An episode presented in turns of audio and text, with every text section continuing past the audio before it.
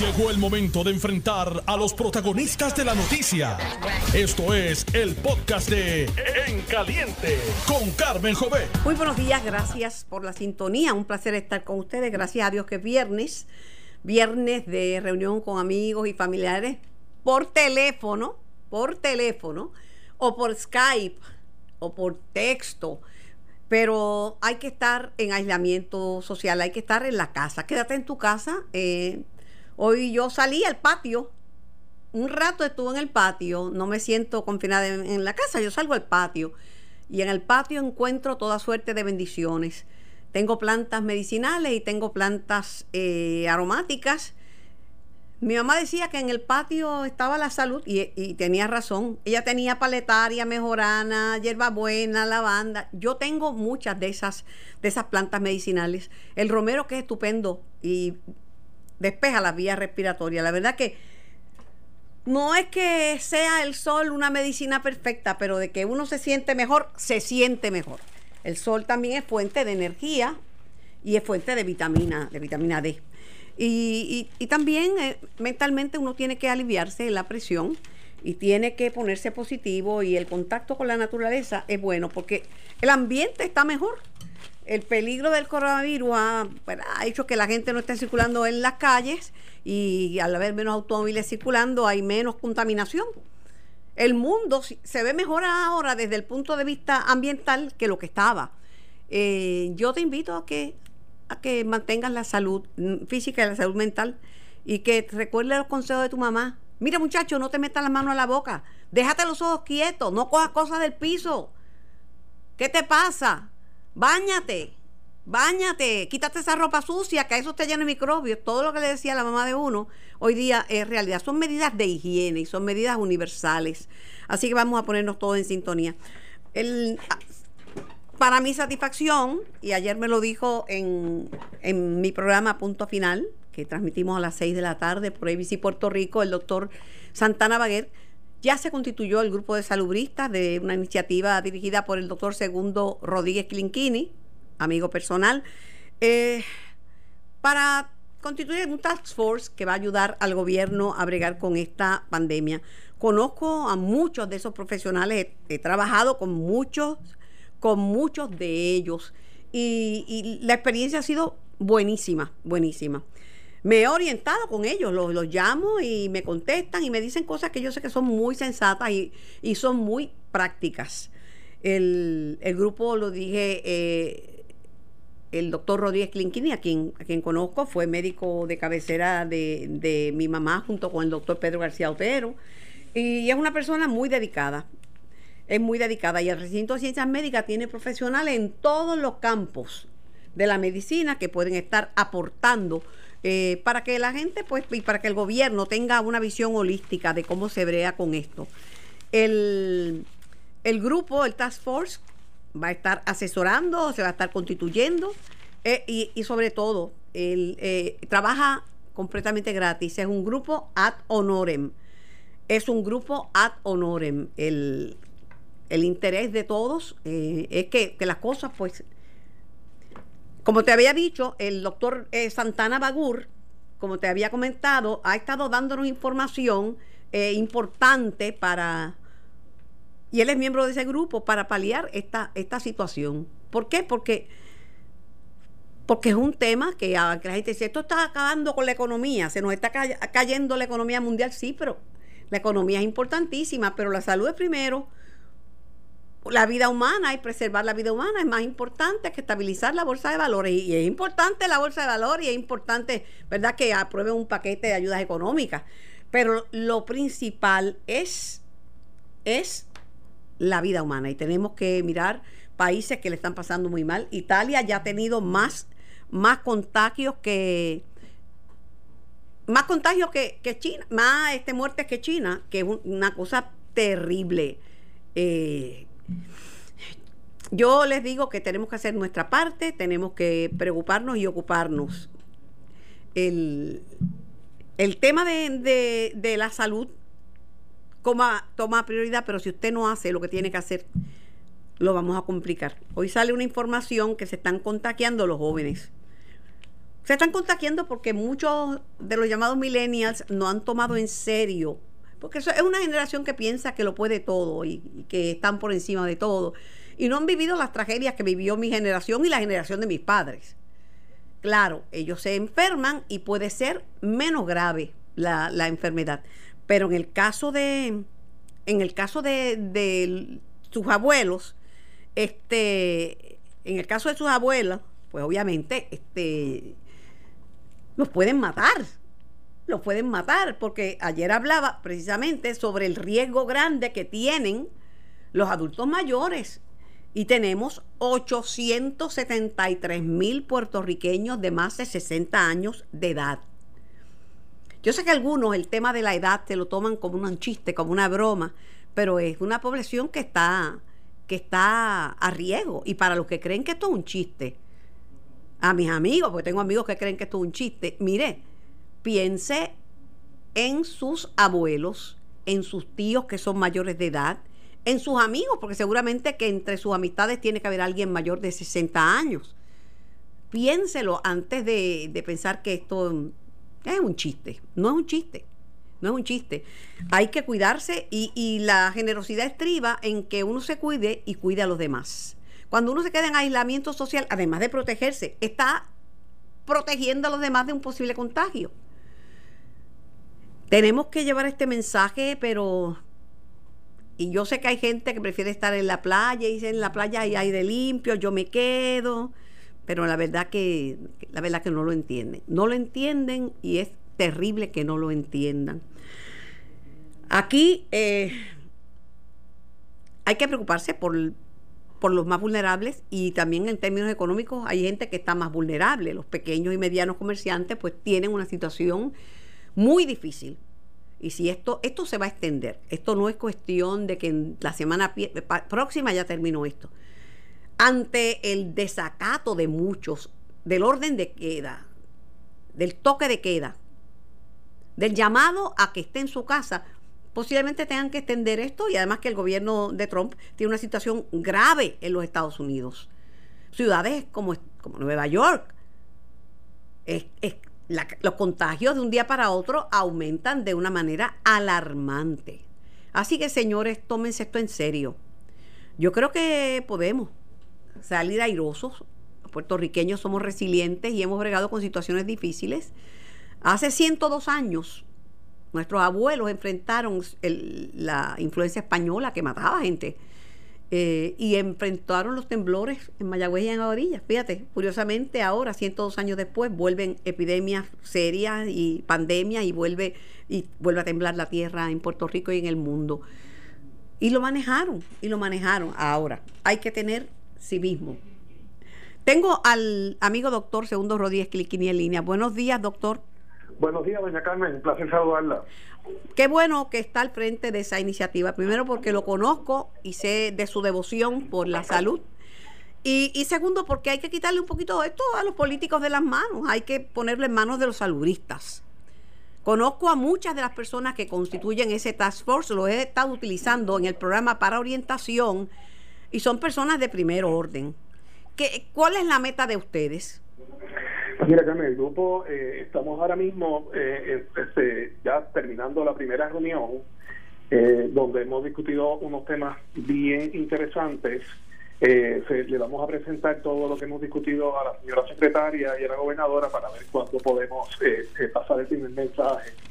Este, es la primera vez que nos convocamos. En este grupo hay infectólogos, hay epidemiólogos, hay neumólogos, este, el, grupo está es un grupo interdisciplinario donde todos eh, vemos la crisis de la epidemia de diferentes maneras y entre todos nos ponemos de acuerdo para, eh, eh, con datos científicos, poderle ofrecer la mejor asesoría. Este, hemos, en el día de hoy nos hemos dividido en unos comités. Como esto es un proceso tan dinámico, pues hay, hay comités, hay distintos task force que, que pues los han hecho en otros estados, así que estamos más o menos siguiendo ese mismo ese mismo modelo. Este, así que pues esperamos poder eh, próximamente estar ofreciendo información eh, información y educación a la comunidad. Hay cosas que son bien importantes, segundo, y que las tenemos que tener como prioridad. Y desde el día, desde antes, de que se declarara el toque de queda y que se quede la gente en su casa, etcétera, ya los infectólogos lo habían dicho en este programa. Número uno, ubicar y detectar un hospital único, no regar los pacientes positivos en hospitales eh, generales de la isla. Número dos, las carpas para el triaje o cernimiento. Eso se usaba a principios del siglo, comentaba yo, los militares en el 18 con el Spanish flu, las carpas al aire libre para no contaminar el hospital. Tercero, la requisición de materiales para los salubristas. Los salubristas en España y en Italia están llorando, segundo, llorando. Hay que, cuidarlos. Llorando. No tienen mascarillas, no tienen eh, la, la, la, la, indumentaria desechable, le faltan guantes y ventiladores, ni te cuento. Eso es bien importante, además de agilizar las pruebas para tener un cuadro eh, epidemiológico. Hay que agilizar las pruebas. Correcto, hay que agilizar las pruebas, pero estamos, eh, estamos trabajando en unos posibles modelos eh, científicos que nos puedan eh, quizás dar una idea de lo que nos podemos enfrentar, porque las pruebas están para llegar y eso, pero no queremos que lleguen las pruebas y de repente nos encontremos de que hay mucha más contaminación de lo que pensábamos, así que estamos trabajando rápidamente en unos modelos basados en, en ciencia eh, que responsablemente podemos podamos decir sin crear eh, demasiada ansiedad en la comunidad. Así que como, esto es nuevo, estaremos trabajando con eso. Como esto es nuevo, eh, el, coronavirus, porque los virus están por ahí, hemos tenido, y el SARS y todos que han puesto eh, las vías aéreas superiores comprometidas. Pero hay que mirar el modelo que utilizó Corea del Sur. Esto lo discutí ayer con Santana Bagur porque ellos han, han sido muy efectivos. Han sido efectivos y vamos a copiar las cosas que le han funcionado a otros países, pienso yo. Sí, de acuerdo. Eh, lo de, una de las cosas más importantes es el aislamiento social y tomarlo en serio, eh, aunque eh, enviamos ese mensaje una y otra y otra vez, pero no sé qué pasa, que todavía no, no, no, se, no se toma con la seriedad necesaria. Este, el aislamiento social es clave. O sea, quedarse en su casa, quedarse tranquilo y evitar contagiar a otras personas si tienes algún síntoma y si no lo tienes tampoco, porque puedes estar en la etapa de incubación que tiene cerca de un 26% de posibilidad de, aunque no tengas síntomas, contagiar a otra persona. Mira, ahora eh, comentaba antes de comenzar a dialogar contigo, eh, comentaba eh, que se han infectado muchísimos jóvenes, muchísimos milenios. Yo pienso que a lo mejor pienso que no han tomado las medidas de precaución o han querido seguir su vida como de costumbre, pensando que esto no es tan serio, pero el problema es que esos jóvenes que a lo mejor pueden tolerar el impacto del contagio con coronavirus, van a infectar a la población más vulnerable que son los adultos mayores de 60 años y más los que tienen la salud comprometida. De acuerdo. Tenemos que hacer llegar ese mensaje a los jóvenes. Tenemos que explicarles que están jugando con la salud de sus padres y de sus abuelos. De acuerdo. Yo te deseo mucho éxito, estamos a las Muchas gracias. para todo. Gracias, Carmen. Para lo que necesites en cualquier momento, en cualquier hora, tanto aquí en radio, en Noti 1630 como en televisión, para llevar el mensaje correcto y para ayudar a la gente a que salgamos de esta crisis.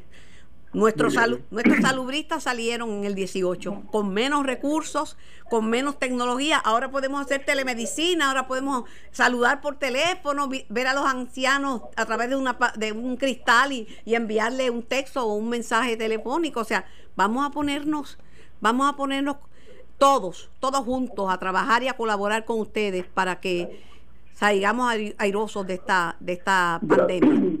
Muchas gracias, Carmen. Estaremos compartiendo información próximamente. Siempre, siempre a las órdenes. Un abrazo. El doctor Segundo, Segundo Rodríguez Clinquini, quien es el rector del recinto de ciencias médicas y está al frente de este, de este task force. Tengo en línea al, al ex procurador de pacientes y de, pero vamos a llamar al ex procurador de paciente y de la salud, Carlos Mellado. Ahora tengo a José Antonio Mellado, que pasó una situación bien triste, pero vamos a conversar con él. Quiero hablar con el doctor Carlos Mellado, con él estuvimos en Haití bregando con la crisis. Buenos días, eh, José Antonio. Hola, Carmen, saludos, buenos días. Bueno, yo sé que tienes eh, un hijo diagnosticado positivo a coronavirus, cuéntame. Sí, pues mira, mm, el hijo mayor nuestro, Carlos Bracero, está radicado en Virginia Beach, este hace 10 días más o menos se enfermó y fue al médico y le dijeron que tenía una influenza, tenía una influenza. Entonces, pues este, él estaba destacado en, en, el estado de Carolina del Sur, en un, un este, seminario. Entonces, cuando volvió a su casa en Virginia Beach, pues este, fue de nuevo al médico y le dijeron, no, tienes neumonía. Lo llevaron al hospital, la, esposa lo llevó al hospital y este, en el hospital lo ingresaron inmediatamente y le mandaron a hacer el test del coronavirus, el cual llegó hace tres días, eh, el resultado eh, positivo. Este, desde que se ingresó en el hospital, la verdad que ha sido un calvario prácticamente. ¿Cuál es su situación de salud en este momento, José Antonio? Pues mira, en este momento acaban de retirarle, él, estaba entubado, este, acaban de retirárselo, están tratando de que vuelva, sus pulmones vuelvan a funcionar, este, le están haciendo también diálisis porque los riñones por alguna razón pues también se le pusieron vagos y fiebre ya no tiene tanta, pero ha tenido mucha fiebre en los días pasados. ¿Cuánto tiempo lleva hospitalizada? Nueve, días lleva hospitalizado. Wow, está fuerte. Eh, pero, ¿está mejorando? Levemente, pero está mejorando. Gracias estamos, a Dios. Estamos bien este, optimistas, ¿verdad? De que con.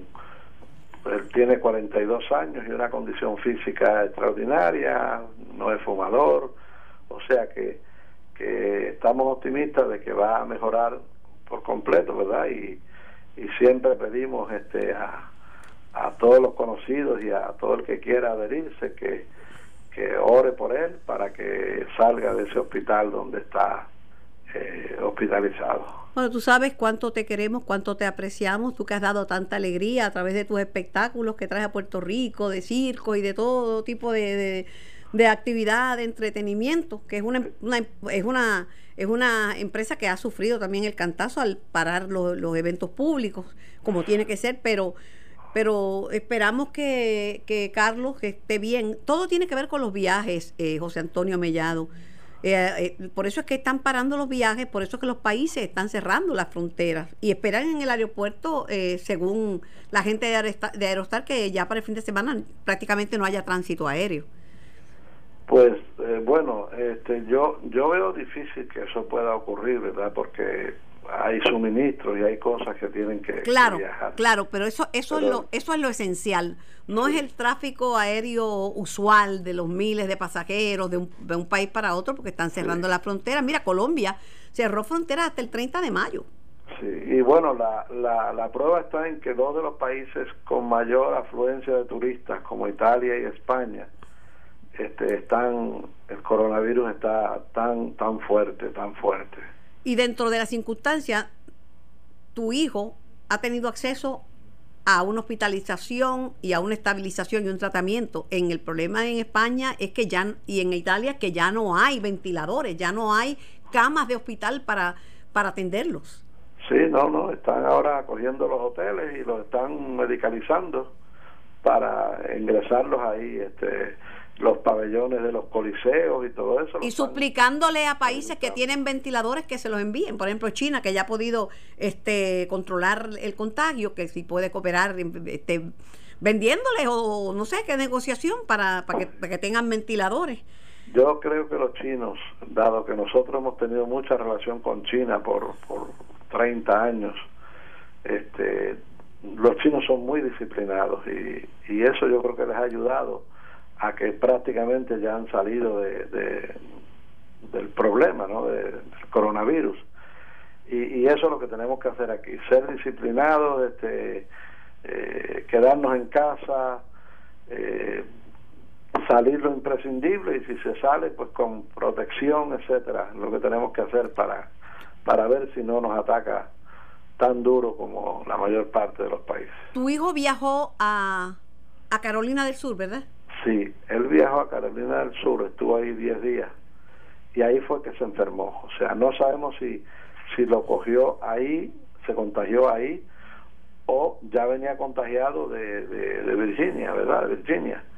Este, estar, eh, estar en un aeropuerto y estar en un avión donde el aire que circula y la persona no está a seis pies de distancia, los, los aviones tienen asientos pegados uno de otro, ya es un lugar donde se da el contagio. Sí. Pues no sabemos exactamente, me imagino que harán su investigación y pero en definitiva pues lo que nosotros queremos que Carlos pues ¿verdad? se levante de esa cama y, y siga adelante, un hombre con 42 años, o sea que es un hombre joven todavía también, ¿verdad? Y pues ninguna otra ningún otro miembro de la familia de Carlos ha dado positivo a bueno la esposa y los hijos no se han hecho la prueba no tienen ninguna síntoma ningún síntoma pero no se han hecho la prueba porque quieren esperar 14 días para hacérsela para no porque se la pueden hacer a los 7 días pero si después al 8 al 9 al 10 sale la el, tú sabes. Sí, sí. Están esperando que pasen los 14 días para hacérsela, pero gracias a Dios hasta ahora pues no no ha salido ningún otro síntoma en la familia y por lo menos la esposa puede estar en contacto eh, diario con el hospital por teléfono porque no lo dejan ver ni, ni nada este para para que le cuenten de la evolución de, de, de José Antonio eh, nuestro, nuestro corazón y nuestras oraciones y nuestros mejores deseos están contigo y con tu familia en este momento y, gracias por dar tu testimonio para que la gente entienda que esto no es una tontería, esto es un asunto serio. Eso es así y pues pido los que puedan orar por Carlos, este pues se lo vamos a agradecer, este Carmen. Un abrazo fuerte, José Antonio, se te quiere. igualmente, igualmente, corazón. Adiós. El productor de espectáculos, José Antonio Mellado, eh, ante, ante la circunstancia dolorosa de que su hijo de 42 años está hospitalizado con coronavirus. Vamos a la pausa y regresamos con más en breve. Estás escuchando el podcast de En Caliente con Carmen Jovet de Noti1630. Dios mío, hay gente que está tratando de hacer lo mejor, tratando de ayudar en este momento difícil y hay el, gente abusadora que está haciendo lo peor. Mire, se están vistiendo con uniformes como si fueran médicos. El uniforme verde que usan los médicos en los hospitales para tocar en, en las casas de personas mayores y decir que es que están haciendo la prueba del COVID-19 y es para asaltarlos. ¡Qué barbaridad! Eso es increíble. Me escriben y ya me han escrito varias personas denunciando este incidente. Tú puedes imaginarte que alguien pueda hacer una cosa así.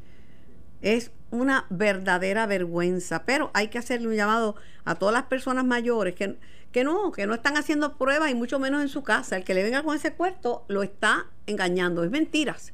Es falso. No, no es cierto. Si no hay para hacer las pruebas. Además que las pruebas de cervicarro son eso, pruebas de cervicarro. Mientras tanto, las pruebas las las hace eh, ordenadas por un médico y en condiciones, ¿verdad?, controladas. no le abra a nadie que venga disfrazado de, profesional de la salud a decirle que, le va a hacer una prueba. Las, las tragedias y las, las situaciones difíciles como esta sacan lo mejor y lo peor de alguna gente. Lo mejor y lo peor de alguna gente. Eso es lo que tenemos que, evitar. Las líneas están disponibles 787-758-7230. 787-758-7230. Este programa es para ustedes. El turismo es una de las áreas que ha recibido un impacto mayor, impacto muy, pero que muy fuerte, porque pues, las, facilidades turísticas están cerradas, los dueños de paradores están pidiendo unas cosas, ¿verdad? Hicieron una lista de sugerencias, algunas son moratorias de hasta seis meses, eh, yo no sé cuán factible sea eso en medio de una economía quebrada como la de Puerto Rico, pero algunas de las sugerencias como incrementar cuando pase esta epidemia el presupuesto para turismo son, son buenas. Buenos días, ¿quién me habla y de dónde? Buena, se habla una enfermera este, que visito en la calle, me voy a mantener en anonimato. Este, me, es bien preocupante ver tantas personas en la calle, tantos carros, este, y también veo muchas personas que viven muchas veces del gobierno, que van con su podadora limpiando partes de casa en casa. O sea, eh, yo pongo de mi parte por protegerme a mí y por proteger a la po- población, pero veo que mucha gente le importa nada. O sea, me preocupa mucho eso.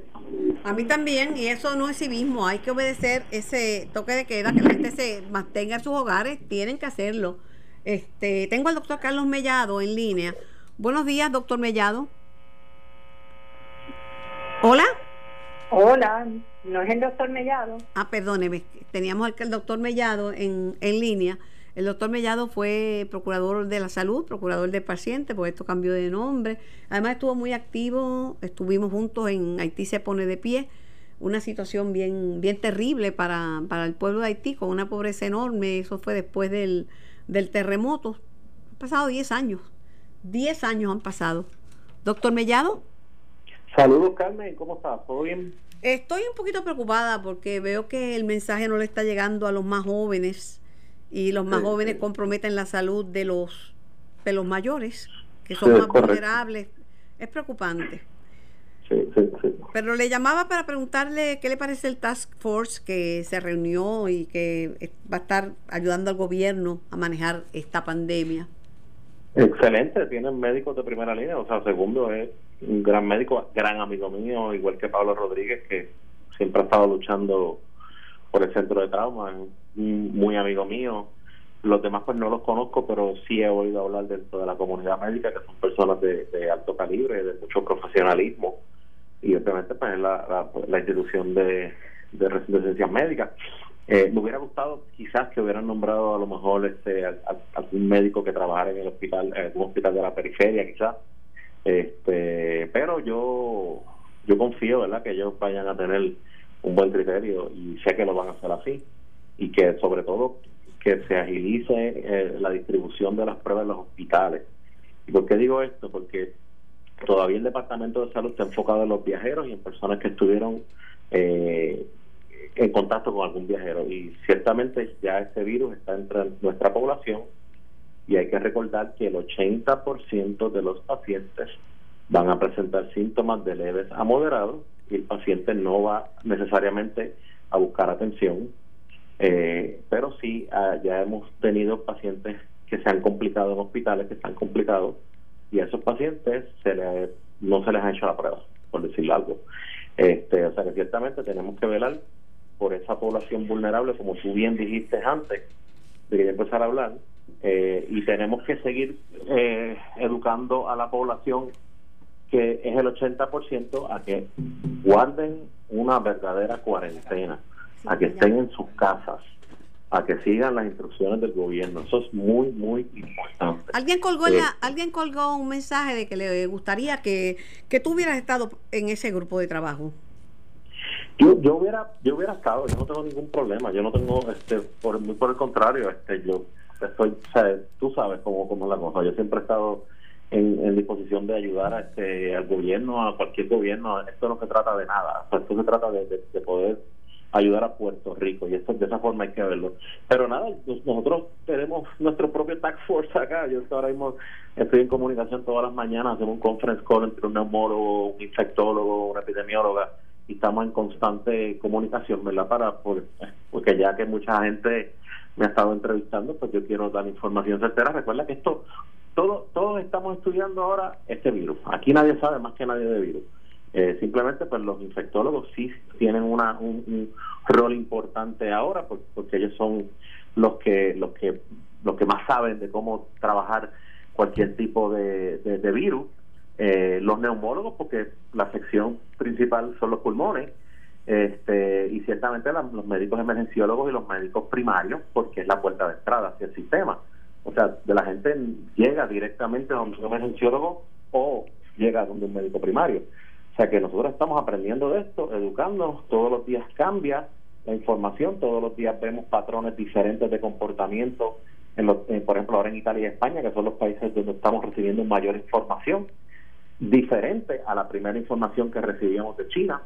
O sea que esto es algo que va evolucionando y que Eh, se ha dicho que depende de la etnicidad, depende de, de la situación social del país, depende de la, de la población, si es mayor envejeciente o no, pues puede tener un comportamiento diferente. Y eso es lo que estamos viendo.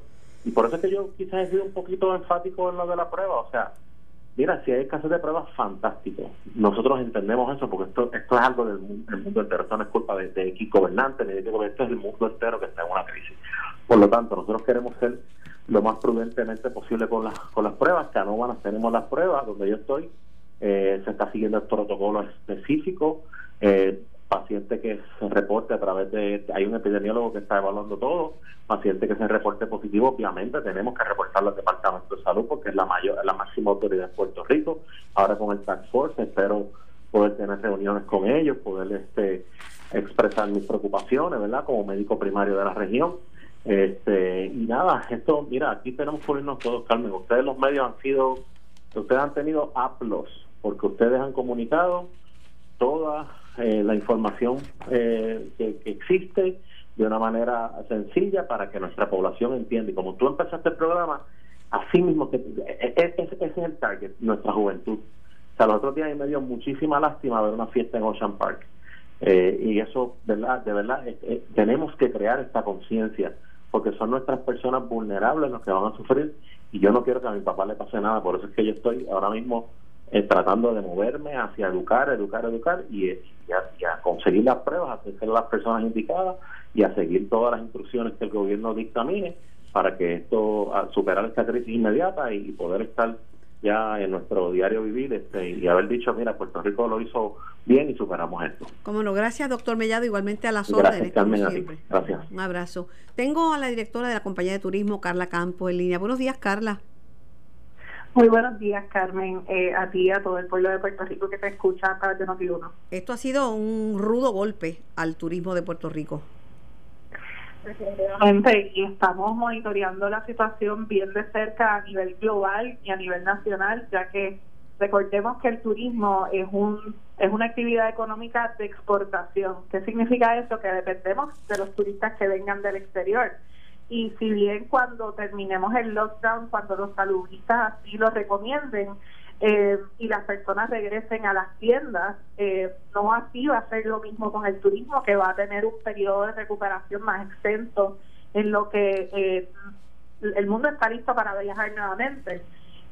dicho eso, estamos viendo bien de cerca cómo se está desempeñando y comportando esta situación global de salud para poder entender cómo mejor atenderlo a nivel local. Lo que sí sabemos es que hay eh, 80 mil personas empleadas en el turismo en Puerto Rico eh, y necesitamos hacer todo lo posible por proteger los empleos y proteger eh, las empresas turísticas que dependen de esta actividad que muchos expertos eh, y entidades internacionales hacen alusión al hecho de que el impacto se va a asimilar a los efectos que se sintieron en el 9-11 y en el 2008 combinados. Pero, eh, Carla, igualmente los viajeros son los que traen el, el virus, porque las, los dos que se bajaron del famoso crucero este, eran positivos, que no se debieron haber bajado nunca, pero eran positivos al virus, la, la pareja italiana. O sea que no podemos tener tráfico ni aéreo ni marítimo en estos momentos.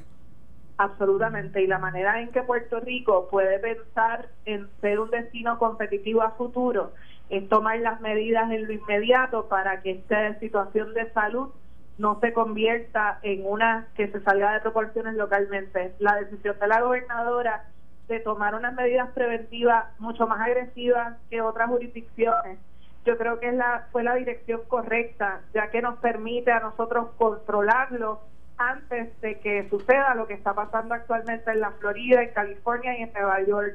Eh, si nosotros podemos mantener control de esta situación, invitando a la ciudadanía e incluso a los visitantes que están ahora mismo, que no pueden salir de sus habitaciones de hotel, los que quedan aquí, eh, controlar esta situación de salud, estaremos en mejor posición para pensar en desarrollo económico eh, y en volver a estar abiertos para el turismo cuando el momento sea el oportuno. Los paradores están, los dueños paradores, quiero decir, eh, Tomás Ramírez y otros, presentando un paquete de ideas, 14 medidas para salvar y proteger empleos, porque ellos también han sufrido por el problema del terremoto, pero eh, algunas yo creo que no están ni siquiera en control de gobierno. Conseguir moratorias de seis meses, lo veo, no sé, lo veo un poquito difícil. Dame tu opinión. Carmen, eh, lo que menciono es que en este momento nosotros tenemos que ayudar a nuestros empresarios y a las personas que trabajan en el sector. Llevo más de una semana en contacto directo con los paradores, con la Asociación de Hoteles, con operadores, eh, solicitándoles ideas y recomendaciones de cómo podemos salvaguardar la mayor cantidad de empresas y empleos posibles. Todas estas ideas eh, se han canalizado y se estarán eh, brindando esos apoyos por un lado, a través del paquete de medidas a nivel federal, por otro lado, legislación estatal. De igual modo, ya en la compañía de turismo hemos identificado una serie de medidas que se aplicaron en el 911 que vamos a poder replicar localmente eh, y que vamos a poder implementar sin necesidad de legislación. Eh, todo ese paquete, o digámosle un toolkit, es las herramientas que necesitamos para brindar alivio y socorro al sector. Lo que mencionan los paradores precisamente es parte de ese esfuerzo, donde los paradores eh, nos enviaron sus recomendaciones y del mismo modo hemos recibido recomendaciones de muchos, eh, muchos líderes del sector. Esto es un trabajo que al igual que estamos previniendo de manera eh, unidos, unidos vamos a necesitar atender esta crisis económica cuando el momento así lo permita. Mientras tanto, tenemos que proteger empleos y tenemos que proteger algunas de nuestras empresas que ahora mismo no están generando negocios. Pero lo que tienen que entender todos es que la crisis de salud va primero que la crisis económica. Absolutamente. Hay que pensar y, hay que pensar en la economía, pero la salud primero, aunque aunque se pierda negocio, aunque se pierda, yo sé que hay personas que no se van a poder levantar. Hay empresas que sí van a poderse levantar porque tienen con qué. Hay pequeños y medianos comerciantes que lamentablemente pasó con María, Carla. Y Carmen, yo creo que esto, este, esta crisis ha sido evidencia de la madurez de nuestro sector. Eso mismo que menciona eh, eh, los líderes del sector confían plenamente en ellos. Eh, muchos han tomado la decisión de cerrar proactivamente, entendiendo que mientras más rápido podamos atender el problema de salud, estaremos en mejor posición para estar abiertos para hacer negocio. Este no es el momento, este no es el momento para recibir turistas.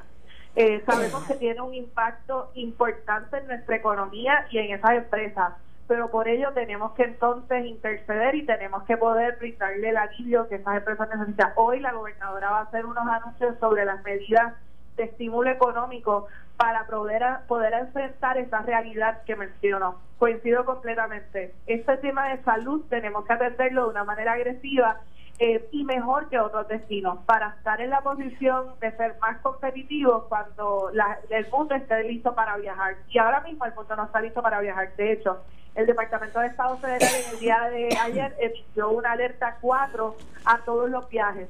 Eh, donde recomiendan que las personas no deben de estar viajando. Ese es el mismo llamado que al cual nos hacemos con nosotros.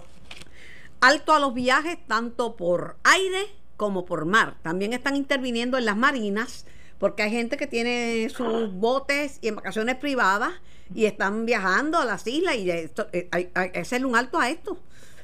Es cerrar. Ahora mismo las únicas embarcaciones que deben de estar transitando, son, y no transitando, sino las, las personas que deben de estar en embarcaciones son las embarcaciones residenciales. Por lo demás, esto no es momento de ocio, es momento de quedarnos en nuestras casas porque la manera de atacar este virus es con las acciones de cada uno de nosotros quedándonos en nuestros hogares, no viajando, limitando el contacto de persona a persona, es la manera en que nosotros vamos a combatir esto.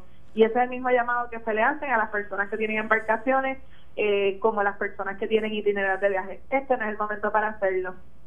Bueno, muchísimas gracias a la directora de turismo, Carla Campo, por estar disponible para conversar con, nosotros. Lo que sí creo que es bueno, la idea de que le inyecten una cantidad sustancial de dinero a la campaña de turismo cuando venga la, temporada, ¿verdad? De la temporada de turismo interno fuerte, que es que para el verano, que espero en Dios que ya esto haya pasado, y para la temporada alta después de, este año, al final de año. Absolutamente, Carmen. Yo creo que cuando estemos listos para hacerlo y cuando, los salubristas nos indiquen que es seguro volver a estar en contacto con otras personas, en ese momento yo creo que tenemos que hacer otro llamado y es apoyar lo nuestro y apoyarlo aquí. Cuando ese momento llegue, eh, nosotros todos debemos de apoyar a nuestros hoteles, apoyar a nuestros comerciantes, quedarnos y vacacionar en Puerto Rico, considerar unas vacaciones en Puerto Rico antes de irnos. Obviamente quizás podemos utilizar este tiempo en nuestros hogares para planificar ese próximo viaje, ya que tenemos tiempo en nuestras casas. Eh, y, y poder apoyar al comercio local, a los hoteleros locales que tanto lo van a necesitar.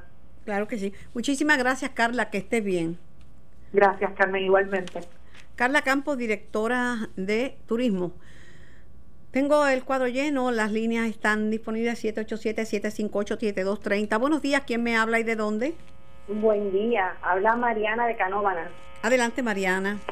Eh, tengo una preocupación bien grande. Eh, el CDC, la Organización Mundial de la Salud, están recomendando todo el tiempo el lavado de manos pero veo constantemente a la comunidad, a las personas, usando guantes todo el tiempo. Entonces, tocan en el supermercado, se montan en su carro, conducen con los guantes, se bajan en la farmacia y no se están dando cuenta de que hay una contaminación cruzada. En ningún momento la recomendación ha sido usar guantes todo el tiempo y la ciudadanía no lo está teniendo en cuenta. Ahí también hay otro foco de infección entonces no he escuchado que los medios ni los expertos en salud están orientando a la ciudadanía al respecto. Sí, lo están diciendo. Lo que pasa es que la gente decide qué escuchar y qué creer.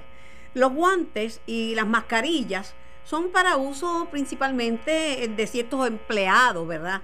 Eh, los recogedores de la basura siempre usan guantes y los usan gruesos para protegerse, que no se vayan a cortar con alguna botella o alguien que no haya reciclado, que haya tirado el gorroto. En los hospitales necesitan las mascarillas, necesitan los guantes, todo el, eh, todo el material quirúrgico, porque los salubristas son los que están a riesgo. Las manos. Eh, yo tengo mis técnicas, por ejemplo, yo soy zurda y estoy utilizando para abrir las puertas la mano derecha, porque es bien poco probable que yo me rasque la cara, me toque los ojos, la boca con la mano derecha, cuando mi tendencia es hacerlo con la mano izquierda pero no estoy no estoy usando no estoy usando guantes. El que usa guantes tiene que saber que tiene una que tener una un suplido grandísimo porque toca algo y ahí se los tiene que quitar. Los enfermeros que entran en una habitación y tienen contacto con un paciente si tienen guantes tienen que quitarse los guantes. No pueden tocar a otro paciente con los mismos guantes porque están contaminados. Eh, tiene razón yo es cuestión de sentido común y que la gente atienda. Buenos días quién me habla y de dónde Ah, buenos días, Carmen, es Torres, Río Piedra. Adelante, Torres. Mire, cuando con un señor que habló hace poco, hace un rato, que el pueblo chino es muy disciplinado. Y yo añado eso, que es un pueblo muy trabajador en cualquier país que llega, trabajan mucho. Bueno, pero eso no. Y aparte que tienen unos regímenes dictatoriales que cuando dan una orden, es una orden a punta de metralleta. Ah, ah, el pueblo no tiene la culpa. Yo considero que la Organización Mundial de la Salud debe dar un warning al gobierno de China, porque en estos 20 ha habido varios que, que eh, provenido de China. Y este, este, se ha pegado Europa, que fueron chinos o que fueron a China, como han dicho, por relaciones comerciales. El, pueblo no tiene la culpa. Esa en Madrid muchas provincias. Y la culinaria de comer sí. Torres, tengo que dejarlo porque tengo gracias por su participación. Me voy rapidito esto fue el podcast de En Caliente con Carmen Jovet de Noti 1630 dale play a tu podcast favorito a través de Apple Podcasts Spotify Google Podcasts Stitcher y notiuno.com